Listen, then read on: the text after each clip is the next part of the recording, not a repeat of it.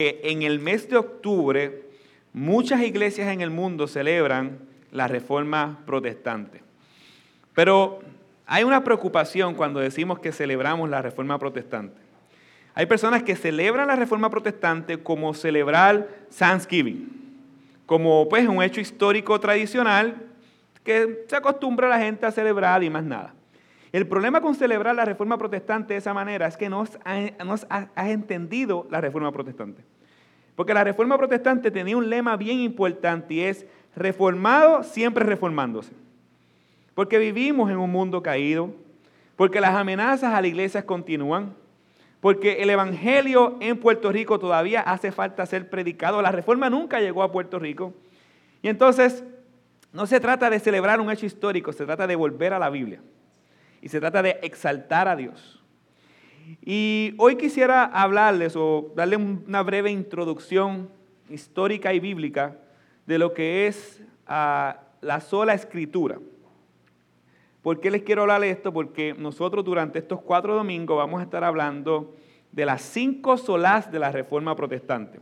Las cinco solas se le puede llamar a los cinco pilares de la Reforma Protestante. Y estos pilares de la Reforma Protestante es simplemente un medio que los reformadores eh, a través de la historia fueron sacando para guardarnos a nosotros de lo que es una fe bíblica y una fe falsa. ¿Están conmigo? Y hoy me voy a, a guiar del CISPROL porque quiero, porque quiero enseñarles a ustedes la importancia de esto eh, y que usted memorice estas cinco solas. De hecho, si usted es parte de Iglesia Bíblica Metro, cuando usted hace una firma, usted se compromete a entender que eso es parte de nuestra confesión de fe. Ah, yo tengo una imagen, hay teólogos que la hacen como si fuera un edificio, yo la hago de otra manera y les voy a explicar por qué. de las cinco solas, la primera sola, y después les voy a explicar por qué se determina sola, es sola escritura, o solo Biblia, por así decirlo.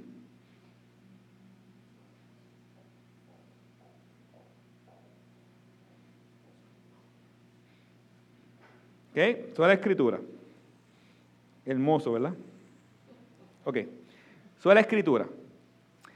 La pongo ahí porque de sola escritura surgen otros principios, otros pilares de lo que es la iglesia reformada de sola escritura, como el centro, como el punto más importante, sale lo que se le puede decir sola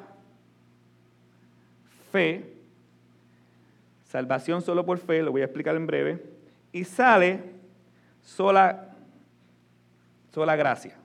Un poquito más para acá. Sola gracia. Ok, la escritura, sola escritura significa que la Biblia es la máxima autoridad en materia de fe y práctica de todo el planeta Tierra y también de los cristianos. Sola fe es que la salvación es solamente por fe, sola gracia es que solamente es por gracia. ¿Entendieron ese punto? Ok. En el medio de la reforma, o en medio de estos pilares, como un clímax, está solo Cristo. La salvación es solo a través de Jesucristo y más nada. Y como un punto, eh, el pico de la montaña, por así decirlo, o la parte más importante de todo, es que todo es para la gloria de Dios. Solo a Dios la gloria.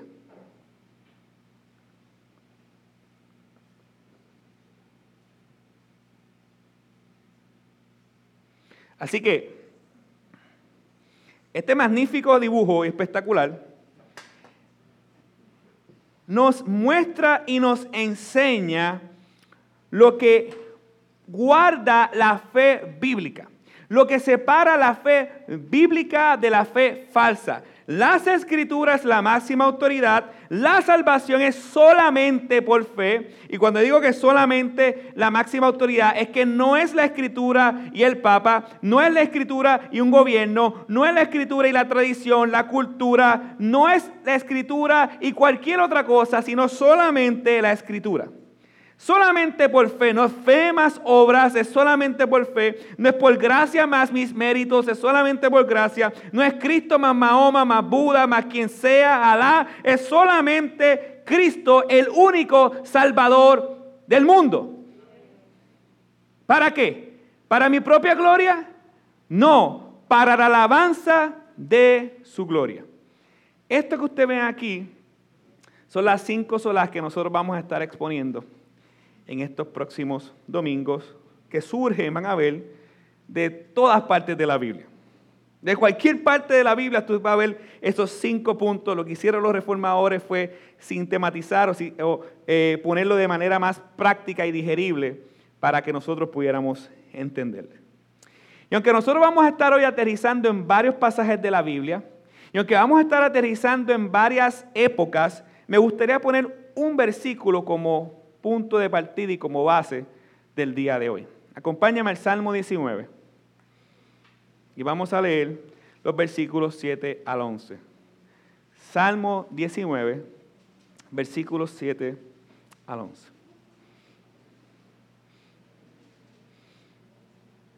Y nos ponemos de pie para leer ese Salmo 19, versículos 7 al 11.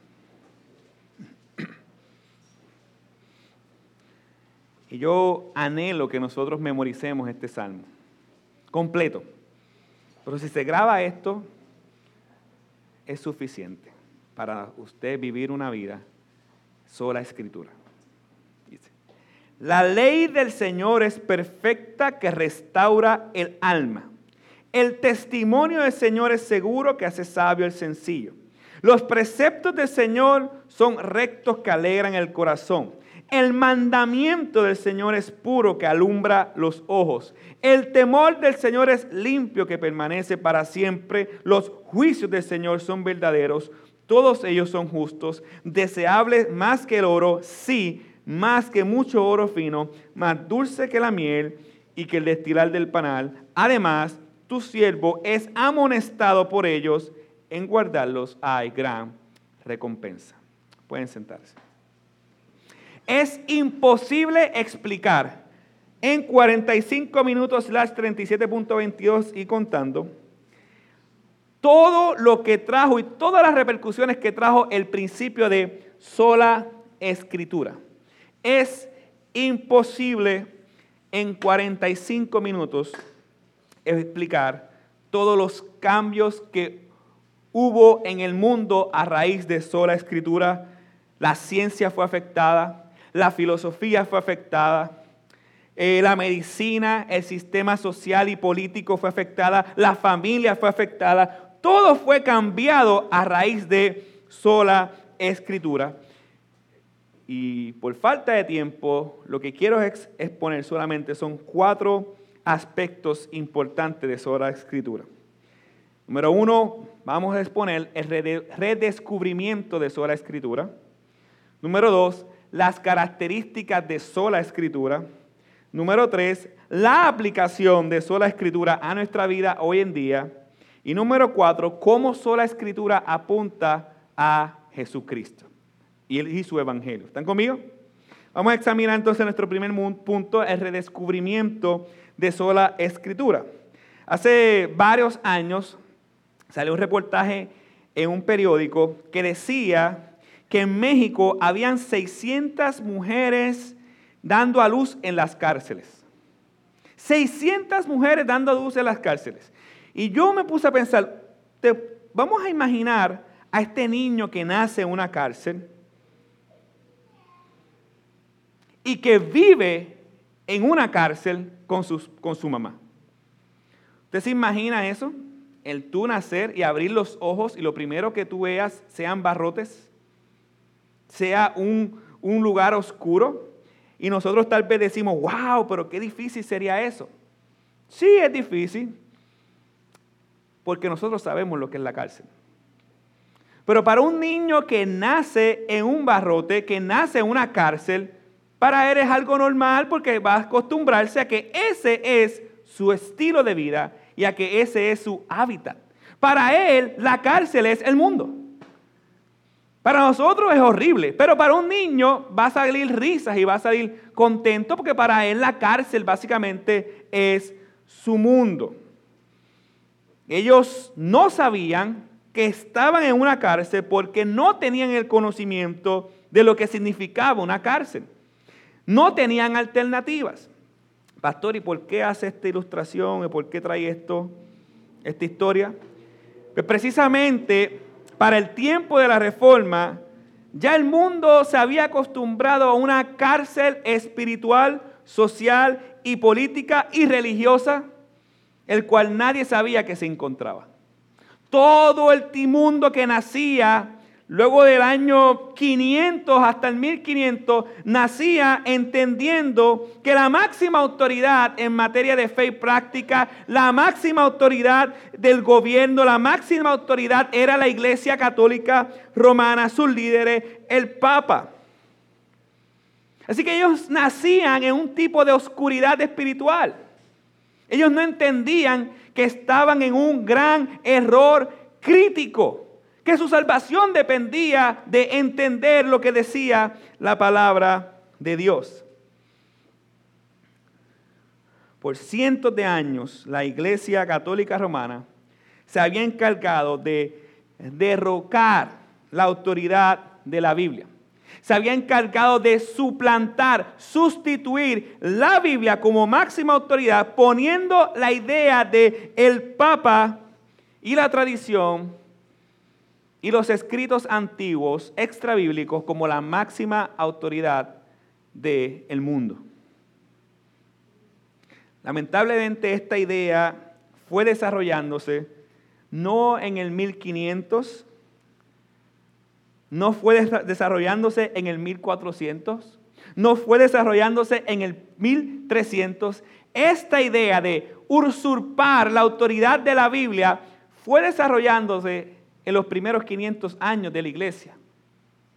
En los primeros 500 años de la iglesia, la iglesia comenzó a abrazar la tradición extra bíblica y a ponerla al mismo nivel de autoridad que la palabra de Dios.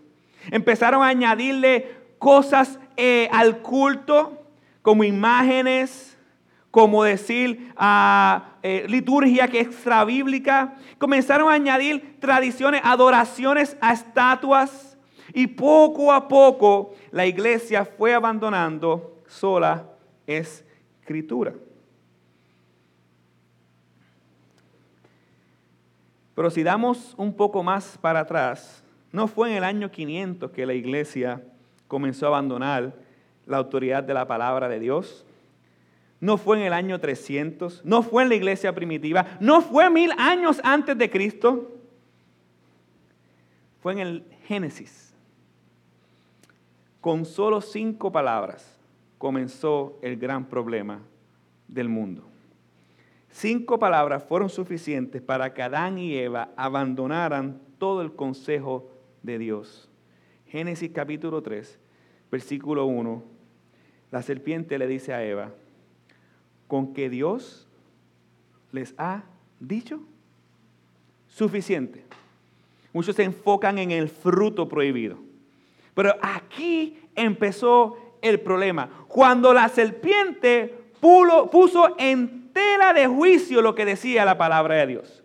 Cuando la serpiente le sembró cizaña a Eva para que Eva fuera su propia autoridad y no Dios y su palabra. Desde ese entonces el mundo cayó en una oscuridad terrible al abandonar el consejo de Dios. Pero Dios, a pesar de esto, durante miles de años, a través de los escribas, los profetas y los apóstoles, fue perseverando la palabra de Dios. Los cielos y la tierra pasarán, mas sus palabras no pasarán. Dios en su sabiduría fue perseverando la palabra de Dios. Pero no fue hasta el año 1400, regresamos a, la actualidad, porque 1400 fue los otros días, que la idea de usurpar la autoridad de la Biblia ah, llegaría a su pic. Ya para el 1400 el hombre se había colocado 100% como la autoridad infalible de Dios en la tierra. Ya la palabra se había hecho a un lado para el 1400. Ya no existía la manera en que nosotros ven la palabra como una máxima autoridad. La palabra de Dios estaba escrito en un idioma no muy popular, latín, y solamente unos cuantos tenían el conocimiento de ese idioma. Hay algunos que no podían leerla porque no sabían leerla. Así que las personas comenzaron a descansar no en la palabra, sino en la autoridad del hombre. Lo que decía el hombre, eso era de parte de Dios. Lo que decían los clérigos, eso era de parte de Dios. Así que la Iglesia Católica Romana se puso como la autoridad máxima, una autoridad que no les correspondía. El Papa y sus líderes, cuando digo el Papa, recuerden todo el sistema papal desde el año 500 hasta el día de hoy. El Papa y sus líderes vinieron a suplantar la palabra de Dios. Lo que el Papa decía era la autoridad porque había una tradición que decía que el Papa era infalible que lo que decía el Papa, y hoy en día también pasa, eso es directamente maná del cielo. La palabra de Dios, el vicario de Cristo. Pero no tan solo el Papa. La Iglesia Católica Romana nos enseña que la tradición también es la autoridad. Y no tan solo la tradición es la autoridad, sino que los escritos antiguos es autoridad. Así que para el mundo existía una autoridad suprema, que era el Papa, una autoridad eclesiástica, que era la tradición, y otra autoridad eclesiástica, que eran los escritos de los antiguos o padres de la iglesia, como le quieran llamar algunos. Así que todas estas autoridades despojaron a la Biblia del lugar que le correspondía. Y uno dice, wow, qué horrible. ¿Cómo es posible que estas personas hayan puesto sus vidas y decir que ellos están en el lugar de Dios? Lo mismo no pasa hoy en día. El pastor para muchas iglesias es el Papa. Lo que Él dice se hace y no importa si está o no está en la Biblia, yo lo creo porque lo declaró. Yo lo creo porque habló a mi corazón. Yo lo creo porque lo prometió. Yo lo creo. ¿Cómo él sabía que a mí me estaba pasando eso? Yo sé que eso es de Dios. pero es que la Biblia dice lo opuesto. No, sí, sí, sí, sí, sí. Sí, sí, sí, sí, sí. Sí, sí. La iglesia, y hago así, yo sé que en la iglesia hay fieles de Dios, pero la iglesia en el mundo ha abandonado la Biblia para abrazar la tradición eclesiástica. Ha abandonado la Biblia para abrazar lo que digan políticos, cultura e ideologías. No se han detenido a examinar la verdad. Todo creyente es un Sherlock Holmes de la verdad. Todo creyente nace para investigar todas las cosas a la luz de la Biblia, como los de Berea en Hechos 17. Mientras Pablo hablaba esto que eran más nobles, era lo, se le llamaba los nobles de Berea, examinaban lo que decía Pablo para ver si lo que él decía era verdad. Y Pablo no lo reprendió. Ah, ¿dudas de mí? No, porque Pablo no era la máxima autoridad. La palabra de Dios era la máxima autoridad. Y es la máxima autoridad hoy en día. Pero somos vagos espirituales que deseamos simplemente cosas agradables a nuestros oídos. Y ya. Pero no deseamos escuchar la verdad. Porque la verdad confronta. La verdad duele, pero la verdad sana. ¿Quieres saber quiénes son tus amigos? Aquellos que te dicen la verdad a pesar de lo que pueda pasar en la relación. ¿Quieres saber quiénes son tus amigos? Aquellos que te dicen las cosas como son, porque son los que te aman. La verdad, entenderla, comprenderla, es importante. El gobierno no es infalible, la palabra de Dios es infalible. El horóscopo no es la verdad, la Biblia es la verdad. Las noticias no son la verdad. Evalúa la imagen en este tiempo. Hay una película en Netflix que se ponen como una, no sé si han visto eh, el nombre de, algo bird, algo así, que se pone la muchacha, algo así, están, está caminando así, no puede ver, tiene que escuchar. Así parecemos los cristianos hoy en día. En la cara nos demuestran la verdad, con las evidencias y, no, no, Charito Fraticelli dijo eso. Yo sé, Charito, yo no sé, yo hace tiempo no veo mi noticia local. Perdóname, él sí está viva, yo no sé porque yo no veo noticias, de verdad. Charito, ok, pues quien sea. No, no, es que lo dijo. La integridad de la noticia hoy en día no sirve. Ah, cuando yo era niño, oh, seguro. Cuando mi mamá que está por ahí veía las noticias antes, sí, sí, sí, seguro. Había integridad, había moral. Mire los debates, familia. Mire cómo están las noticias. Ellos hablan lo que otros le dicen sin examinar a la luz de la verdad. Pero un creyente no puede hacer eso. Porque entonces vamos a caer en la época del catolicismo romano donde lo que decían las autoridades era la verdad. Tenemos la máxima autoridad en materia de fe y práctica, que es la santa palabra de Dios. No hay razón alguna hoy en día para tragarnos mentira porque tenemos revelada la palabra de Dios en español, no en latín. ¿Cuánto daría miles de personas que hoy en día tuvieran la palabra en su propio idioma? Y nosotros la tenemos y Netflix es nuestra máxima autoridad. Facebook es nuestra máxima autoridad. ¿Hasta qué punto, hasta este punto de la historia, como estaba hablando, cualquiera mira esta historia y dice, esto es un caos, Andrés, esto es alarmante, tantos años, tanto tiempo, la tradición, los escritos extrabíblicos, ah, el Papa suplantaron la autoridad, sí es cierto, pero ¿qué sucedió? Dios es soberano. Los cielos y la tierra pasarán, mas sus palabras no pasarán la iglesia va a vencer. Recuerde las promesas de Dios. Y en el 1517 Dios levantó a un pecador. No vamos a, a, idolatrizar a Lutero, ni a Calvino, ni a, nadie. Hombres pecadores como tú y yo. Dios levantó un hombre para clavar 95 tesis en la capilla de Wittenberg. Dice, wow, qué extraordinario. No, no era tan extraordinario eso que hizo.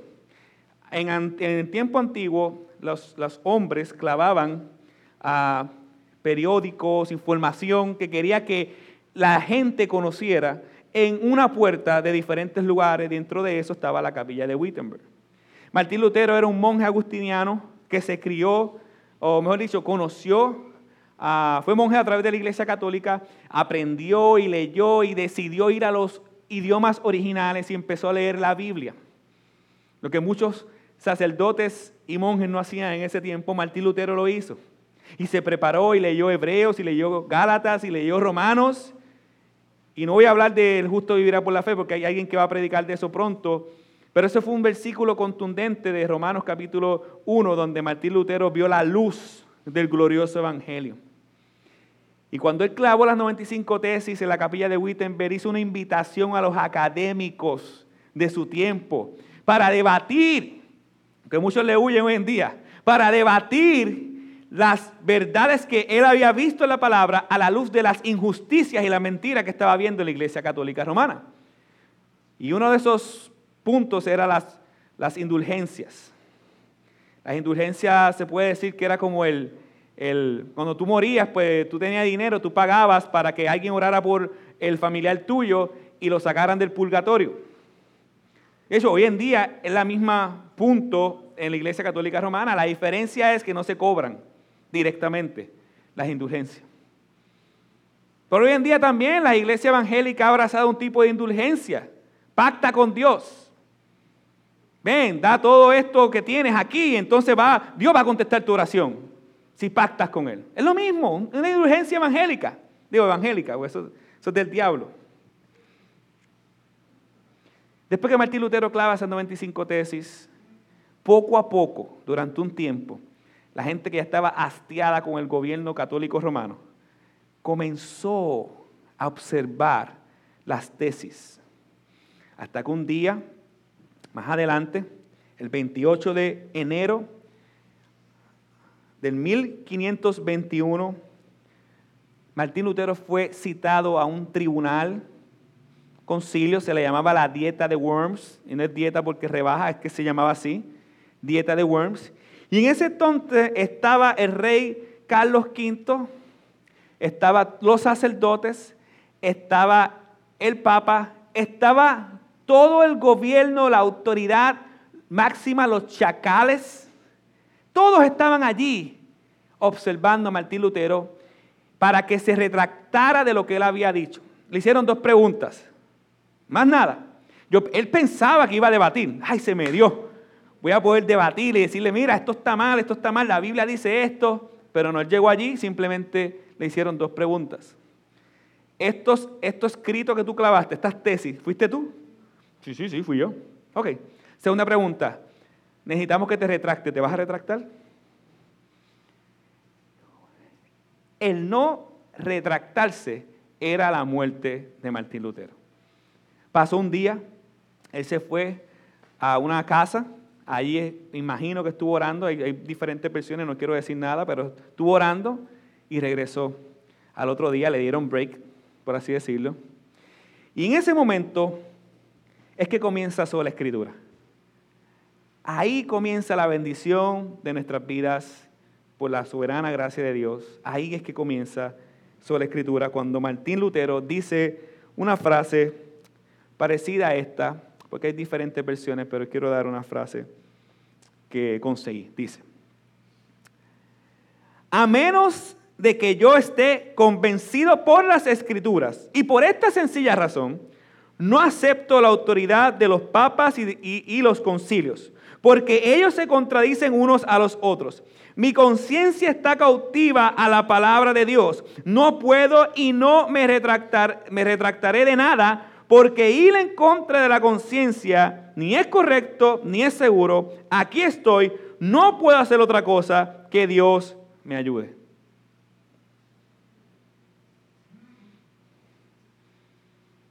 Inicio de la, de la escritura.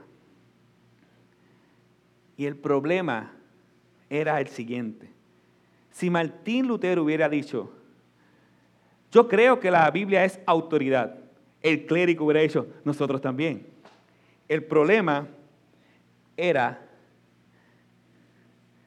el sola. No es el Papa, no es Carlos V, no es el clérigo, es solamente la Biblia, mi máxima autoridad y la máxima autoridad de ustedes. Me amparo ahí, mi conciencia me tiene preso, no puedo hacer nada. Hasta aquí llegamos. Por obra y gracia del Señor no lo mataron. Estuvo un tiempo de hecho, se puede traducir la Biblia, estuvo un tiempo escondido ah, en una casa y gracias a Dios Dios perseveró eso. Después vino la imprenta y vino un sinnúmero de otras cosas que contribuyeron a lo que hoy conocemos como la Biblia. Este libro que está aquí lo tenemos por la sangre de muchos hermanos que dieron sus vidas por esto que nosotros rechazamos hoy en día. Que dieron sus vidas por esto que en miles de púlpitos hoy en día no se predica. Se predica experiencia, se predica emociones, se predica anécdota, chistes, entretenimiento, pero no se predica la pura palabra de Dios, que es la única autoridad para salvar a los perdidos y para el crecimiento de la iglesia. La pregunta que les quiero hacer es la siguiente. ¿Cómo ustedes están seguros que la Biblia es la máxima autoridad de sus vidas? ¿Cómo ustedes están seguros hoy en día que la Biblia es la máxima autoridad? ¿Usted la lee? Yo, no hablo de leer un versiculito que me sale el Bible Gateway una vez al día. Eso es como comer una juela de, de. Yo hablo de saturarme de la palabra, de desear la palabra, de aplicar la palabra, de digerir la palabra, de vivir en la palabra. Piense eso.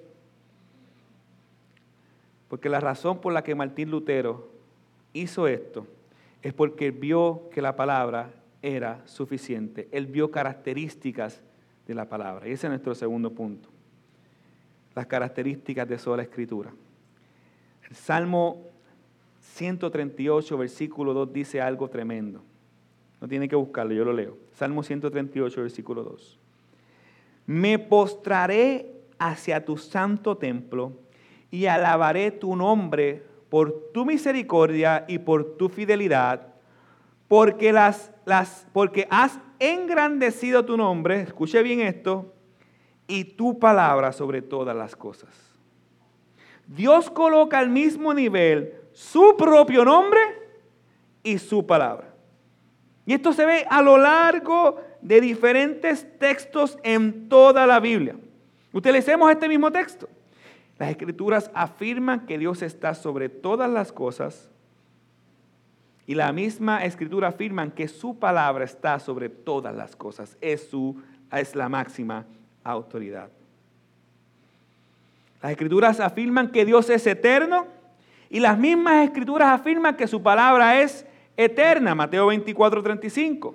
Las escrituras afirman que Dios es soberano las mismas escrituras en el libro de Eclesiastés afirman que su palabra es soberana.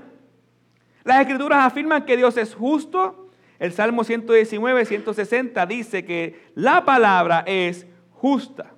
Las mismas escrituras afirman que Dios es santo y el profeta Jeremías dice que su palabra es santa. La misma escritura afirma que Dios es verdadero la palabra afirma que la palabra es verdad. Las escrituras afirman que Dios es fiel. La misma escritura afirman que la palabra es fiel. Las escrituras afirman que Dios es nuestra esperanza. Y la misma escritura afirma que su palabra es la esperanza. ¿Por qué? Porque su palabra y Dios es lo mismo. En el principio era qué? El verbo. Y el verbo estaba con Dios y el verbo era Dios. Y su palabra vino, el logos vino. Su palabra y Dios habla de la misma persona. Es su propio carácter hablado a través de la escritura. Atentar contra la palabra de Dios es atentar contra Dios. Oye, tengamos cuidado. Y estoy hablando de cristianos. examinemos nuestro corazón orgulloso. Cuando nosotros decimos, bueno, la Biblia dice esto, pero estás pecando contra Dios. No, porque eso era para aquel tiempo, para justificar tu propio pecado. No, porque tú sabes que en aquel tiempo, oye, no, es que la liberación femenina, André, la mujer puede ser pastora. ¿Qué dice la Biblia? Bueno, la Biblia dice en Timoteo, pero eso era aquel tiempo. Es que Timoteo lo envía al Génesis, a la creación. Eh, ¿Qué hacemos con esto? ¿Lo tiramos? ¿Lo botamos? ¿La sangre de la gente no vale nada? ¿La tiramos por un lado? La iglesia está hoy en día, igual que los tiempos de la reforma, abandonando la palabra para aferrarse a su cultura, tradición e ideología. No caigamos en la trampa del enemigo, examinado todo a la luz de la palabra. El mismo Salmo 19 que pusimos al principio nos sigue enseñando las características divinas. Dice el versículo 7 del Salmo 19. La ley del Señor es perfecta, infunde nuevo aliento. El mandamiento del Señor el mandato del el, versículo 8. Los preceptos del Señor son rectos, traen alegría al corazón. El Señor es digno de confianza, da sabiduría al sencillo. El mandamiento del Señor es claro, da luz a los ojos. Aquí vemos cinco características primordiales en esos versículos 7 a 9. La palabra del Señor es perfecta. La palabra del Señor es confiable. La palabra del Señor es recta. La palabra del Señor es clara. La palabra del Señor es verdadera. Por eso es que Martín Lutero no pudo hacer otra cosa más que aferrarse a la palabra, porque él sabía que este mundo hay mentira, pero la palabra era perfecta, confiable, recta, clara y verdadera. ¿Cómo no confiar en estas características de la palabra? En base a estos puntos, los teólogos desarrollaron cinco fundamentos o características de la palabra de Dios. De hecho, cuando nosotros afirmamos ser miembros de la iglesia, estamos afirmando precisamente que la sola escritura es nuestra máxima autoridad y los fundamentos de sola escritura los vemos a través de toda la Biblia. Les voy a hablar de estos cinco fundamentos. Número uno, la inspiración de la palabra. La Biblia dice en 2 Timoteo capítulo 3 versículo 16 que toda escritura es inspirada por Dios y útil para enseñar, para redarguir, para instruir, para corregir y para instruir en justicia. La palabra inspirada es exhalada. ¿Sabe que los autores humanos escribieron la palabra, pero fue Dios que dio a los autores la palabra de Dios? Dios mismo es el autor de la palabra. Y la palabra nos dice que es inspirada, que viene directamente de la boca de Dios. Rechazar la palabra es rechazar a Dios mismo. El segundo aspecto es la autoridad o supremacía de la palabra. Si nuestra prioridad no es la palabra, si tu prioridad no es la palabra, Dios no es tu prioridad. Ay, yo amo a Dios, Él conoce mi corazón. Y cuéntame, ¿cómo está tu relación con la palabra? Ay, yo la leo, sí, sí. Viernes Santo, sábado y domingo de resurrección. no eres creyente. No, no, no. Como de la abundancia del corazón abra la boca. Tu ídolo y tu Dios es aquello a lo que tú deseas todos los días, inviertes dinero, esfuerzo todos los días, pensamiento todos los días y hablas con tus amistades todos los días. Ese es tu Dios. Ya. Tú no me puedes decir a mí que Viernes Santo, domingo, sábado y domingo son los días que yo leo la palabra porque tú lo que estás haciendo es manipulando y ponchando con Dios. Pero tú no eres creyente. El creyente, a pesar de que lucha, entiende que la autoridad es su autoridad en su vida y la anhela y desea y la comparte. Cuando decimos que la palabra es nuestra autoridad, como ya hemos dicho, significa que nosotros nos sometemos a la palabra por encima de cualquier autoridad por encima de un gobierno, sí, lo vimos la semana pasada en Hechos. Por encima de un jefe, sí. Si el jefe te dice algo que va en contra de la palabra, tú tienes toda la libertad de honrar a la palabra y no al jefe. De hecho, la misma palabra sí te dice que tú honres a tus gobernantes, a tus líderes, sí, hasta que ellos se pongan en el lugar de la palabra a decir cosas que no están en la palabra, a imponerte cosas que no son bíblicas. Eso significa que mi máxima autoridad es la palabra de Dios.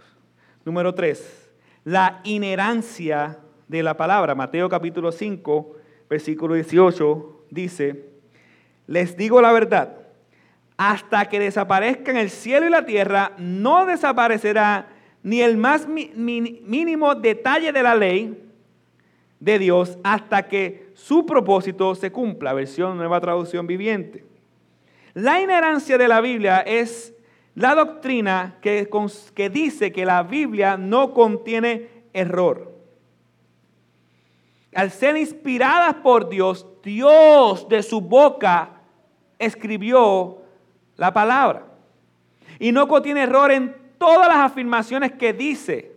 Y no contiene error en toda la enseñanza que transmite porque la palabra es inherente. Andrés, pero es que mi psicólogo dice todo lo opuesto a lo que tú estás diciendo. Pues dile a tu psicólogo que se arrepiente de su pecado y vuelva a Cristo para que seas salvado. Porque la palabra es la máxima autoridad, no tu psicólogo, no tu médico.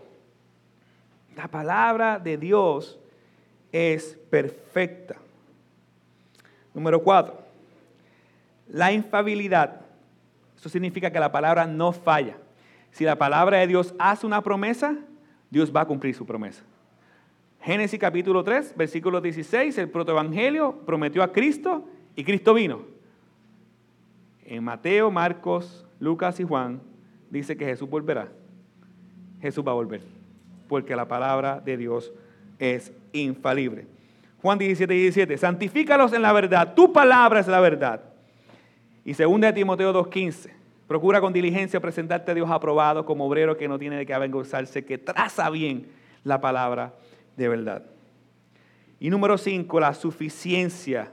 Segunda de Timoteo capítulo 3, versículo 16 a 17, la palabra es suficiente. Toda escritura es inspirada por Dios, como dije, y útil para enseñar, para redarguir, para reprender y para instruir en justicia a fin de que el siervo de Dios esté enteramente preparado, capacitado para toda buena obra. ¿Tú quieres ser santo? Ve a la palabra. ¿Tú quieres vivir para la gloria de Dios? Ve a la palabra.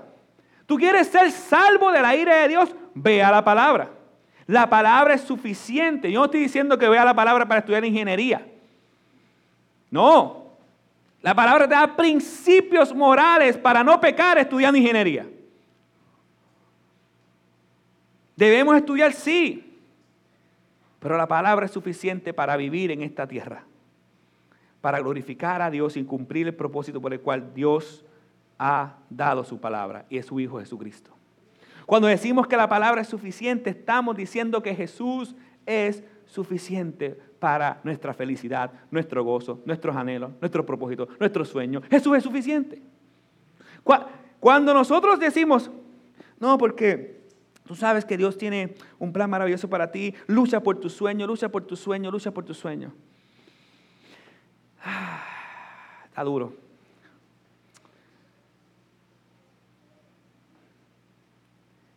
¿Es tu sueño Cristo?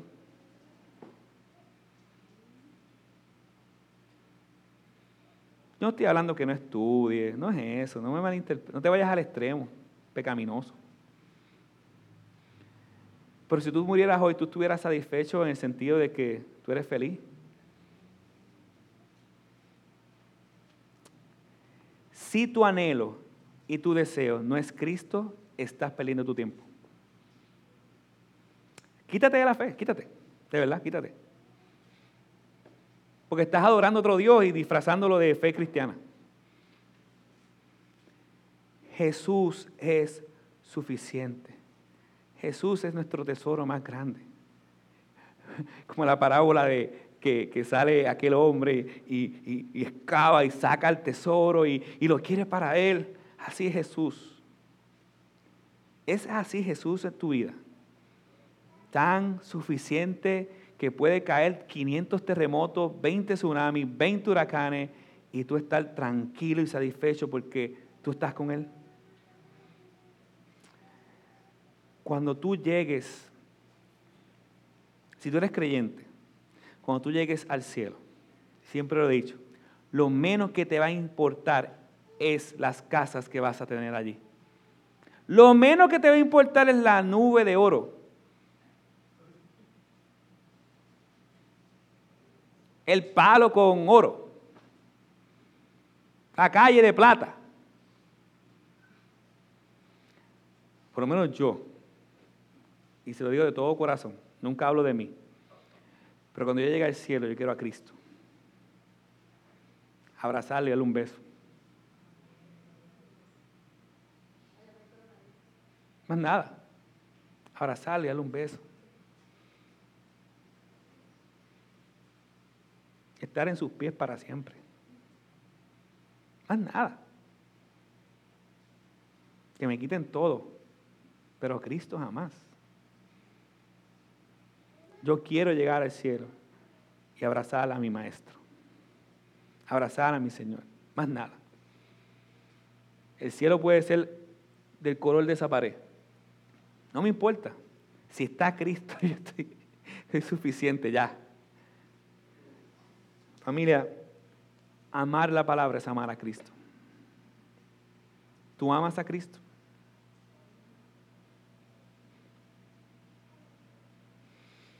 Tristemente, hoy en día estamos viviendo anhelando lo imperfecto. Anhelamos nuevas revelaciones, anhelamos un conocimiento extra bíblico, pero no estamos anhelando a Jesús. ¿Usted sabe algo, familia? Que si tú eres creyente, Jesús te anheló desde antes de la fundación del mundo, pero tú lo rechazas al no querer conocerlo y vivir para Él.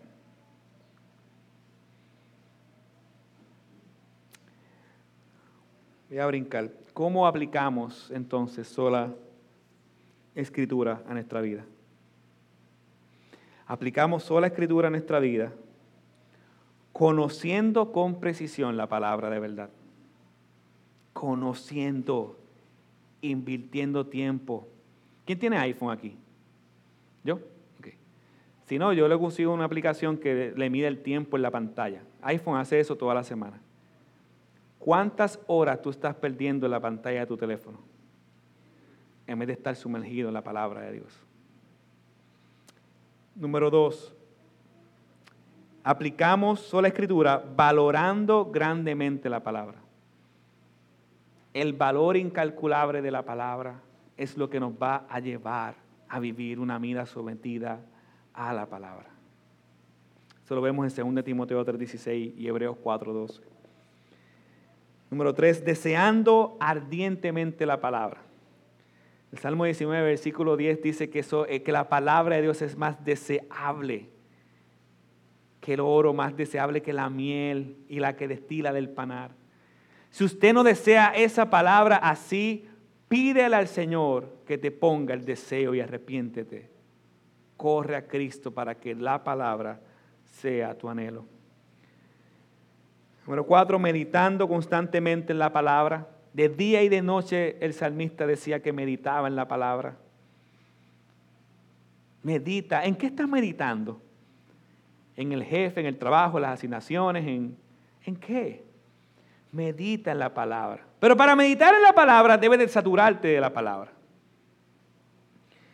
Y por último, obedeciendo sinceramente la palabra. Es una, es una mentira pensar que tú puedes eh, amar la palabra y no obedecerla. Primera de Juan. Obedecer la palabra es una evidencia que estás obedeciendo a tu amo, a Dios. Y por último, ¿cómo sola escritura apunta al Evangelio? Juan 5, 39. Ustedes examinan las escrituras porque piensan que tener, eh, porque piensa tener en ellas la vida eterna y son ellas las que dan testimonio de, mí. Hace un tiempo estaba hablando con un joven que quería debatir conmigo la veracidad de la palabra. Y lo hago con una condición. ¿De qué trata la Biblia? Ya que tú la has leído 500 veces según la mentira que me dijiste. ¿De qué trata la Biblia? Pues, ¿Cómo que de qué trata la Biblia? Un montón de libros. ¿De qué trata la Biblia? ¿Cuál es el tema central de la Biblia? Mitología. De casi, fue por, por teléfono. Pero, nada, no voy a decir lo que pensé. Mitología. Empezamos a debatir y dije, ¿sabes qué? Yo no puedo debatir contigo. Cuando tú me digas cuál es el tema central de la Biblia, entonces hablamos. Lo peor del mundo es que él es un ateo.